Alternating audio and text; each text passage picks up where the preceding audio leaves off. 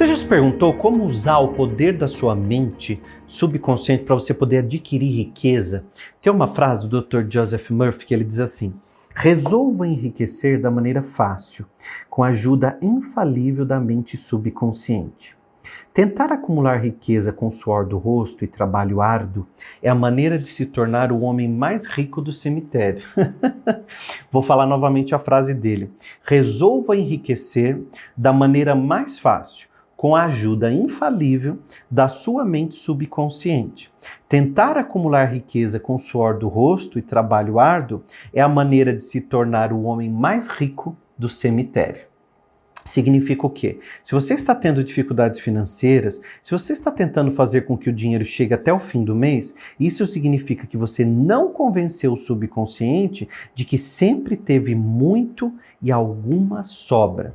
Você certamente conhece homens e mulheres que trabalham algumas poucas horas por semana e ganham muito dinheiro, somas assim fabulosas.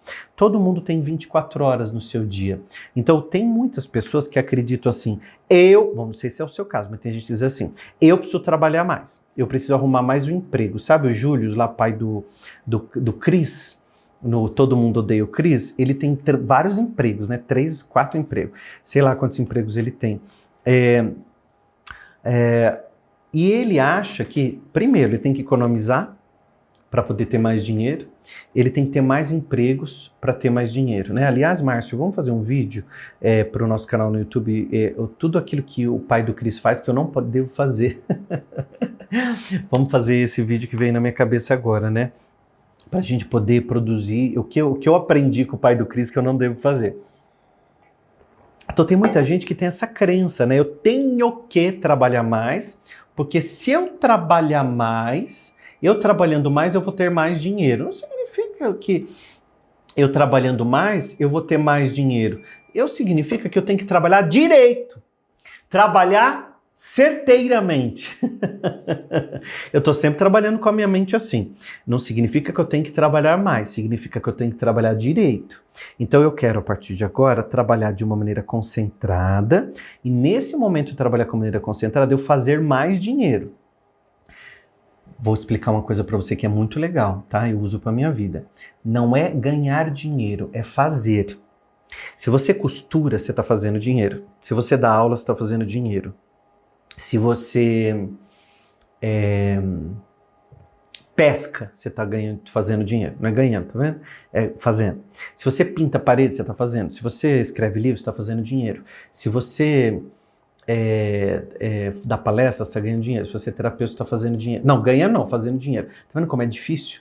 Então, toda vez que você falar ganhar, troque o ganhar por fazer. Tô indo para minha empresa porque eu trabalho no setor de embalagem, estou fazendo o meu dinheiro.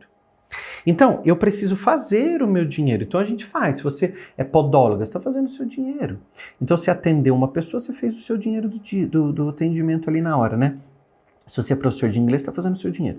Então, quando, todas as vezes que a gente é, é, é, troca o nosso talento, a gente está fazendo o nosso dinheiro. Quando eu era criança, muita gente dizia assim para mim. Aliás, gente, deixa eu separar já aqui porque eu vou fazer daqui a pouquinho com você. Eu separei aqui afirmações mágicas de poder para hoje. São afirmações novas que eu não dei ainda, eu vou dar daqui a pouquinho. Daqui a pouquinho eu vou dar afirmações mágicas de poder que eu separei para a gente poder estudar hoje e reprogramar nossa mente. Quando eu era pequeno, quando eu era pequenininho lá em Barbacena, no meu época eu não era pequenininho em Barbacena, na minha época era pequenininho em São Roque. Eu sou de São Roque, no interior de São Paulo. E aí, é, eu sempre ouvia assim, menino, psiu, Cala a boca. Vamos, cala a boca porque você fala demais. Você fala muito, fala muito, fala, fala menos. Você fala muito. Gente, se eu tivesse ouvido as pessoas que mandaram eu calar a boca, eu ganho a vida falando. Eu ganhei a vida dando aula como professor em colégio, em faculdade, como terapeuta, depois falando, sempre falando, dando palestra, sempre falando. Se eu tivesse ouvido as pessoas que eu falava demais e calasse a minha boca, eu tinha perdido um talento. O que, que mandaram você calar a boca e você ouviu? Porque não tem importância nenhuma mandarem você calar a boca. A importância é você ouvir e calar a boca, calar o seu talento, calar o seu dom. Dom do grego significa presente, presente de Deus. Então, se mandaram você calar a boca, abafar o teu talento e você ouviu, o erro está em você, não está em quem mandou você calar a boca. Então, pega esse download, gente, pega essa sacada. Por quê? Porque mandaram eu calar a boca a vida inteira, porque eu falava muito. E o meu talento sempre foi falar, eu sempre me comuniquei muito bem, sempre gostei da comunicação. Agora, eu não, não, não sentei na, na almofada do conforto, eu fui estudar comunicação. Minha primeira faculdade foi de letras, depois eu fiz pós em comunicação, em língua portuguesa, né? Então, eu fui melhorar a minha comunicação. Quando eu fui fazer rádio, eu fui estudar para falar melhor no microfone. Então, eu sempre fui, fui, fui procurando melhorar, procurando afiar o meu machado. Vocês conhecem essa história do afiar o machado? O afiar o machado é assim. É, existia numa cidade ainda antiga, lá nos Alpes suíços, um, uma, uma, uma competição que as pessoas elas é, naquela época podia, né, que aquelas árvores lá para de reflorestamento e tal, era eles eles tinham uma competição quem derrubava mais árvores em menos tempo. Então existia um cara que era o mestre de todos e, e, ele é o que todos os anos ganhava competição, ganhava um prêmio muito legal, porque ele derrubava as árvores com seu machado muito rapidamente. E aí um menino lá, um jovem da cidade, foi até ele e falou assim: Olha, eu quero que você me ensine tudo que você sabe, porque eu quero competir no próximo ano e eu quero ser o melhor. Ele foi lá e ensinou tudo pro menino, ensinou a cortar a árvore e tal, e derrubar a árvore, pá, pá, pá. E aí chegou o dia da competição, o rapaz foi lá se inscreveu e o mestre também se inscreveu. Os dois se inscreveram para a competição. Chegou o dia da competição.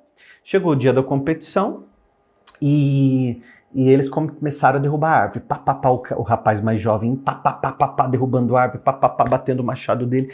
E quando ele olhava para trás, o mestre estava um pouco mais atrás e ele estava sentado. E aí o rapaz disse assim: Ah, com certeza eu vou ganhar, vou ganhar muito. Por quê? Porque ele está sentado enquanto eu estou cortando as árvores. E quando chegou no final da competição e foram contar as árvores, o mestre ganhou, ele derrubou mais árvores naquele tempo. E aí o rapaz começou a gritar: isso aí é armação, isso tá errado, isso aí, ó, isso aí não, isso aí tem tem tem mutreta, isso aí não. Eu, toda vez eu olhava para trás, ele estava sentado. Eu derrubei mais árvores. Eu parava, eu olhava para trás, ele estava parado, sentado.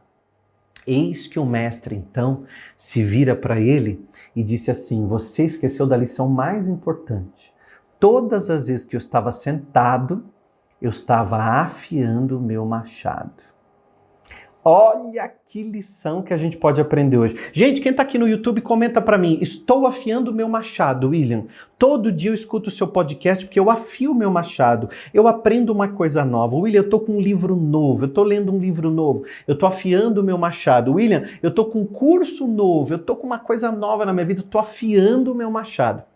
Então, gente, quando você aprende uma coisa nova, você está afiando o teu machado. Quando ele sentava o rapaz achava que ele estava parado para simplesmente descansar, porque estava velho. Assim, não, ele estava afiando o machado. E quando ele se levantava, o machado dele estava afiado e ele derrubava mais árvores em menos tempo.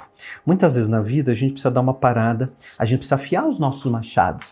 Então, eu estou sempre procurando afiar os meus machados, lendo livros novos, fazendo cursos novos, descobrindo pessoas novas no YouTube, escutando coisas bacanas que vão me agregar, que vão me. Eu também adoro besteira, gente. Eu não sou aquela pessoa bitoladona, não. Adoro rir de meme, adoro ver coisinhas engraçadas na internet. Só que assim, eu tenho meu tempo de estudo, eu tenho meu tempo de fazer os meus exercícios, eu tenho meu tempo de estudo, eu tenho meu tempo com os meus livros. Então eu me dou esse tempo né, de, de dar risada, de me distrair, mas eu tenho meu tempo de melhorar. Então, eu uso o poder da minha mente para adquirir riqueza, porque toda vez que eu estudo eu melhoro, toda vez que eu estudo eu percebo coisas que eu posso aprender, vou limpando crenças antigas e vou sendo uma pessoa muito melhor de quem eu sou. Então eu vou dar afirmações para você agora, para você afiar o teu machado.